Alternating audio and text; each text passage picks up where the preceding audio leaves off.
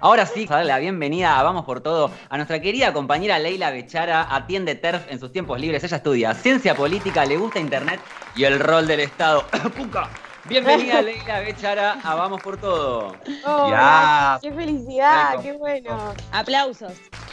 ¿Cómo, estás, compa? Ay, bien, media dormida, pero tranca. ¿Cómo andan ustedes? Bien, muy manijas. Ay, sí, yo también. Ah. La emoción. Bueno, no sé cómo. ¿Quieren que arranque de una así? O sea, no sé, de, una. Bien, artes, ¿no? Estamos ya de hablar de esto, pero como decía recién Coy, hay, hay que. Todos los días tienen que ser anti-TERF, porque no puede ser, no puede ser. Yo cada vez que me, me indigno más, como una escalada de indignación que no sabía que tenía. Hoy les traigo una propuesta que es que no hablemos tanto de quiénes son estos personajes nefastos, porque ya estoy bastante cansada y los conocemos y podemos identificarlos bastante fácil. Pero tengo una pregunta que, me hago todo el tiempo y que cada vez es como que siento que tenemos que abordarla, que es, ¿por qué mierda están creciendo tanto? ¿Por qué carajo son tantas, tan, tan organizadas, tienen un speech súper armado? Y yo ahí tengo no, estamos hablando de la SERF, sí. Un segundito para que nos, cuentes y también le cuentes a las personas que a lo mejor nos están escuchando y no saben qué es TERF. Muy resumidamente. sí, no, está bien. qué mala que soy para la radio, porque tendría que haberlo presentado antes. TERF significa, en inglés, no lo voy a decir en inglés porque no tengo, no tengo nada de inglés, significa feminista radical trans excluyente, ¿no? En el orden está en inglés. Eh, es una rama dentro del feminismo radical que milita por la, bueno, milita, no cree en la inclusión de las mujeres trans dentro del feminismo, ¿sí?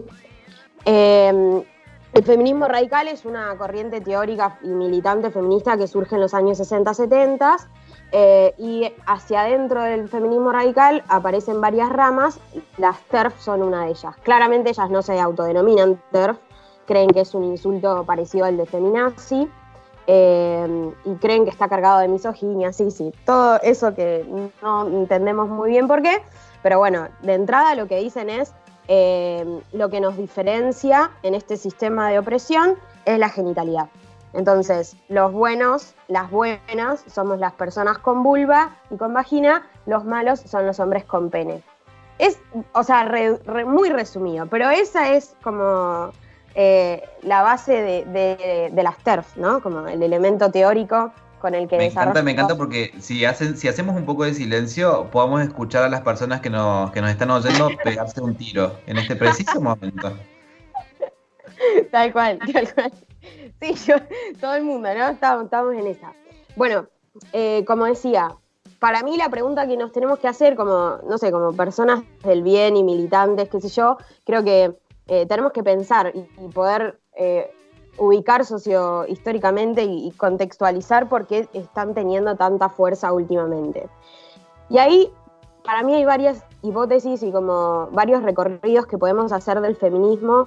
Y yo particularmente pienso mucho en, en esto que algunas feministas llaman ¿no? como la cuarta ola, que empieza a partir del 2015 a incorporarse muchísimas compañeras al movimiento feminista eh, en el marco de una estrategia política, si se quiere, del movimiento eh, que tenía como, como principal correlato ¿no? la denuncia de la violencia patriarcal y del abuso sexual y de las violaciones. O sea, sabemos que desde, bueno, desde 2015, en Argentina particularmente se vio mucho, pero hay autoras que lo ubican desde la década de los 90, sobre todo, cuando se empieza a hablar de violencia de género como más fuerte, ¿no? Como un tema de agenda política. Ahí lo que, lo que vimos en Argentina es que eh, se resignificó muchísimo la palabra violencia, pero sobre todo intentando crear, o por lo menos es lo que pasó, yo creo que esa es la, poder pensarlo como la consecuencia política de eso, es que se construyó una subjetividad política, el sujeto político del feminismo pasó a ser la víctima. En el reconocimiento de las violencias que estábamos sufriendo, las mujeres cis particularmente, em, lo importante para ser feminista, como ese eh, inicio, era reconocer que había sido víctima de algún tipo de, violencia patriarcal y machista.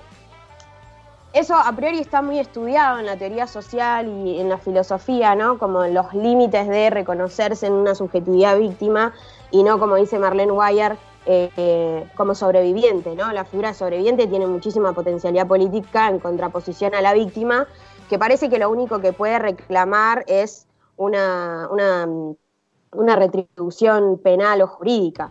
¿no? También, como hay, muchos estudios y, análisis sobre cómo es la, construcción del victimismo ¿no? lleva a, una, al punitivismo, básicamente.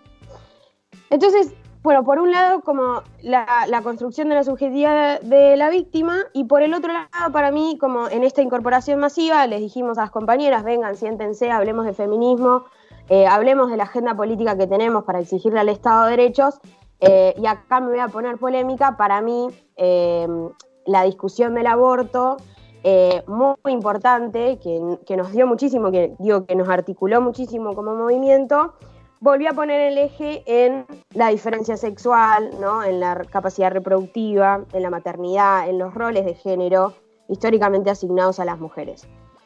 Ahí medio que rescatamos algo como comunidad LGTBI, que es que logramos que la ley dijera cuerpos gestantes, ¿no? cuando antes ni lo decía. Pero eh, en el imaginario social, cuando hablamos de aborto, seguimos hablando de mujeres cis heterosexuales. No digo que estas dos cosas sean malas de por sí. Digo, son las consecuencias de las estrategias políticas que nos dimos en el último tiempo. Y que no casualmente tienen mucho correlato, o por lo menos son elementos y caballitos de batalla claros de la teoría política, de la teoría feminista radical de los años 60-70. Y acá como cualquier persona que puede pensar un poco dice, che, Becha, em, tenés una teoría de hace 40 años, ¿no es cierto? Una teoría que se desarrolló hace 40 años, la teoría feminista radical, que fue superada ampliamente por un montón de otros debates teóricos. Yo acá me pongo medio academicista, ¿no? Porque es lo que estudié, pero después, tipo, en la calle, obviamente que también pasaron cosas y también se demostró que hablar solo de mujeres y de mujeres blancas de clase media alta era un error. Pero la teoría también avanzó. Entonces, tipo, tanto en la calle como en los libros, las cosas se superaron. Si vos me decís, estamos leyendo una teoría de hace 40 años, de la década de los 60, donde los contextos eran completamente diferentes, donde los derechos que teníamos eran completamente diferentes, y estás leyéndola a través de PDFs, que no tengo nada, yo también leo PDFs, salen caros los libros, pero lees sin ningún tipo de herramienta de, mm, sociológica, de, de, entender teoría realmente. Cuando estás leyendo teoría no estás leyendo la verdad absoluta, Em, y aplicarla el año 2020 es un riesgo y un peligro. Y me parece que eso es lo que está pasando, que son chicas que se dieron interpeladas, chicas muy jóvenes, porque eso también hay que marcarlo, son chicas de 15 años, 14 años, a mí la verdad me sorprende porque tienen un montón, les queda un montón de recorrido político. Y que o sea, como, ¿dónde va a terminar esto si sigue así? Son chicas muy chicas que agarraron, les dijeron, che, ser feminista es reconocerse en la violencia, reconocerse en la diferencia sexual, agarraron un par de PFs y se sintieron completamente interpeladas. Em, la teoría interpela, o sea, bien, o sea, obvio que interpela y bienvenido que así sea. Yo cuando leo apreciado, me, quiero pegar un tiro de, la volada de cabeza que me pega. Em, pero siempre tratando de ser lo suficientemente crítica con eso y ubicándolo en un tiempo y un espacio. Cuando Preciado todavía no era Paul y era Beatriz, era una cosa leerla, ¿no? Y ahora es otra cosa. Entonces, poder contextualizar eso, poder contextualizar esas teorías, poder pensarlas, refutarlas, debatirlas, es importante. Y acá yo creo que lo más importante, o sea, todo esto es una hipótesis que no está chequeada por el CONICET, quiero aclararlo. Eh, son lecturas propias que hago y colectivas con compañeras de militancia y con, bueno, algunos textos que tengo leídos. Em, pero me parece que es muy importante que como comunidad LGTBI y sobre todo a las compañeras aliadas mujeres cis heterosexuales que están de este lado y que no son transodiantes y que esto y que estas figuras como feminista ilustrada, como eres una caca, les indigna igual que nosotros, em, tenemos que lograr que la agenda política de la Argentina, del feminismo y de todo el mundo no sea una agenda política violeta de mujeres cis heterosexuales, que sea una agenda política transfeminista, interseccional, porque cuando hablamos de justicia social, cuando decimos el feminismo es justicia social, no, estamos diciendo que es justicia social para las mujeres. Es justicia justicia social para todos, para los compañeros trans, para las compañeras de eh, lesbianas, para las bisexuales, para los putos, para las maricas, para los compañeros racializados, para los compañeros de la economía popular. Cuando hablamos de justicia social y que el feminismo tiene eh, esa visión, no hablamos solamente de un sector de la población, de la mitad del mundo, como dicen, ¿no? No, hablamos para todos eh, y eso es lo que, no sé, de este lado creo que militamos, creo que queremos, ese mundo feliz que, buscamos no es solo para algunos, eh, no solo para algunas, ¿no? Sobre todo. Pero bueno, ese era mi aporte hoy. No sé qué piensan, díganme si cualquiera lo que tiré. No, Te por queremos favor, para estamos... la historia. Sí, estamos diciendo eso en el chat. La quiero para la historia, dice Clara. La quiero para la Clara, historia. Arranca vos, Clary, arranca vos. No, arranco yo. Bueno, em, estoy. eh, es un placer escucharte, realmente. em, da, da mucho placer y gusto. Estoy totalmente de acuerdo con todo, todo lo que dijiste y esto, como también em, convocarnos y convocar a, a estas compañeras que hablas cis, heterosexuales, bueno, a, también reconocer los privilegios que una tiene por ser cis y heterosexual, que son muchísimos. Muchísimos y que. em, em, nada, o sea, nos juegan, em, jugamos de otra manera, entonces me parece esto, tipo, reflexionar sobre eso y tenerlo presente y reconocer el privilegio es lo que nos va a llevar a, superarnos, porque me parece, como en la línea que vos decís, que, que el feminismo también lucha por, por los derechos humanos, ¿no? Y pensar los derechos humanos desde la individualidad, desde mi lugar de mujer cis, eh, sexual, em, no lleva a ningún lado, eh, a ningún lado bueno, ¿no? Lleva a perjudicarnos, a perjudicar el movimiento, a perjudicarnos como colectivo. Entonces, me parece que luchar por los derechos humanos es luchar por los derechos de los otros, ¿no? Porque esa es la única forma de garantizar mis derechos en relación al otro también. Entonces, como, ¿por qué tanto apego con el biologicismo y el siglo XX? O sea, no. No, no. Eh, totalmente, o sea, y además como eh, a mí, yo también siempre me, me problematizo, ¿no? La cuestión de pensar continuamente en el privilegio que tengo, ¿no? Porque es como, uh, soy privilegiada, me tengo que callar la boca. Y acá siento que Total. como es todo lo contrario, ¿entendés? Como no puede ser que solamente hablemos de transodio y que las personas que hablen de transodio sean las personas trans. Porque es como, no estás ayudando. Tipo, no estás ayudando manteniéndote callada, ¿entendés? Ne- necesitas salir a hablar y además, que digo, no sé, el otro día hablaba con una amiga sobre la ley de, mm, cupo laboral trans, ¿no? Y decíamos, nada, yo quiero que las mujeres cis estén militando esto, no puedo creer que ninguna mujer cis heterosexual haya subido una historia sobre, sobre el debate, ¿no? Sí, ah, pero no las necesitamos, sí las necesitamos, o sea, no sé cómo... Sí, porque de hecho Las necesitamos, queremos que estén... Porque de hecho las compañeras, empecemos a también, busquemos una nueva palabra porque la palabra aliade nos da cagadera por culpa de los varones, pero gracias a las compañeras cis heterosexuales aliadas en diputado es que las compañeras acceden. Perdón, cispaquis heterosexuales también las lesbianas, porque la compañera, la diputada Mara Braver fue una de las primeras que metió trabas en el recinto. Entonces, necesitamos que les aliades cis hetero metan a las compañeras, porque si no, no van a estar. Es como dice ley, es como de hecho, si nos callamos no es que nos favorecemos, sí favorecemos, favorecemos al transodio quedándonos callados. Claro, total. Sí, sí, me parece que, mm, que coincido mucho, sobre todo, bueno, con respecto a la, a a la palabra aliado, aliado, aliade, digo, yo siempre le digo, alguien puede plantearse como un intento de aliado o aliada, pero la aliada es en conjunto, no podemos decir unilateralmente aliarnos a un movimiento si desde el otro lado no nos quieren. Entonces, eso por un lado, porque consentimiento ante todo y también acá. Em, retomo un poco lo que, lo que decía Ley en esto de cuando surgió la discusión sobre el aborto, cómo, cómo, impact- cómo el, el impacto generó también esto, ¿no? Como un feminismo que decías vos, Violeta, y donde los símbolos eran de vaginas también.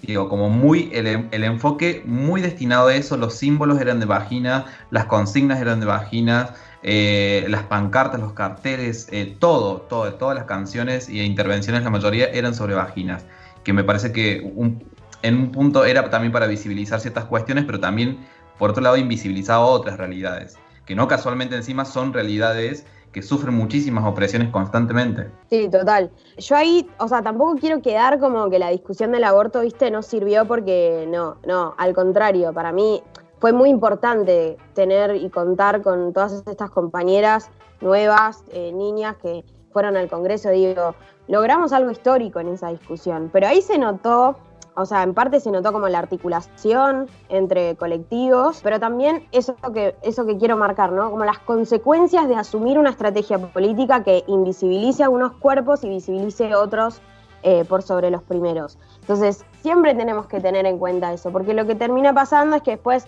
nos enfrentamos con, esto, con este crecimiento del discurso transodiante. Uy, ¿qué hicimos mal? Y nadie se hace la pregunta de qué hicimos mal. Nada, son personas enfermas que no hicieron nada, como que no entendieron el feminismo y son así como que están aisladas. No, no. Hay cierta responsabilidad en el feminismo en dejar que esto, que, estas personas crezcan, que digo, que, tomen relevancia, digo, para, para ir cerrando un poco, ¿no? La idea de que eh, te dibujan, te dibujan cosas re lindas como súper feministas que vos en algún momento incluso pensaste en compartir y después te meten un, dibujito transodiante. Pero la pucha, te la, te la hicieron pasar por ahí no te diste cuenta. Y eso hacen, eso hacen, dibujan tu transodio con feminismo muy, muy entre comillas.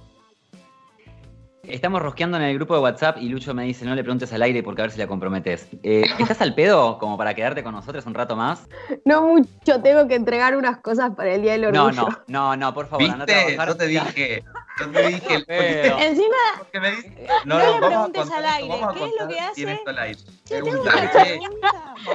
la le digo que se quede y con Clary decimos sí, por supuesto que se quede, pero le digo, preguntale por privado, porque si no lo comprometes al aire, capaz que por compromiso dice que sí tiene cosas que hacer. De última le preguntemos antes a las personas. Sos tremenda marica, que quede grabado. visibilicemos algo. Muchas de las compañeras y compañeros que están saliendo salen también a través de Skype y demás y no están viendo las dos pantallas mientras están hablando. Entonces, no puedo pretender. Yo estaba igual en el WhatsApp. ¿Te podés quedar? ¿Estás para quedarte? tipo, re pesada. Ay, qué densa. Error mío que, no, que no leí el celular. Perdón, perdón. No, pero bueno, estoy para cuando me quieran invitar, arreglamos y, vengo de vuelta, no tengo ningún problema. Es más, me encantó, gracias por la invitación, la pasé muy bien. Eh, Ley, de verdad que no, no es que queremos, necesitamos eh, una columna anti-TERF en este programa porque esto sabemos que no tiene fin y aplausos. Y digo, como... Aplausos como ellas, digo, siguen eh, masificándose y su, odio se sigue esparciendo, nosotros también vamos a hacer esa resistencia. De verdad te agradecemos muchísimo por este tiempo eh, y por toda la data que nos acabas de, brindar, que ya la conocemos porque te seguimos en redes. Sigan a Leila Becha, arroba, arroba nada, arroba Leila Becha, ahí está. Eh, agradecemos de nuevo. Leila Bechara estudia ciencia política, le gusta Internet y el rol del Estado, es una compañeraza. Seguimos hasta las 12 del mediodía con Vamos por todo.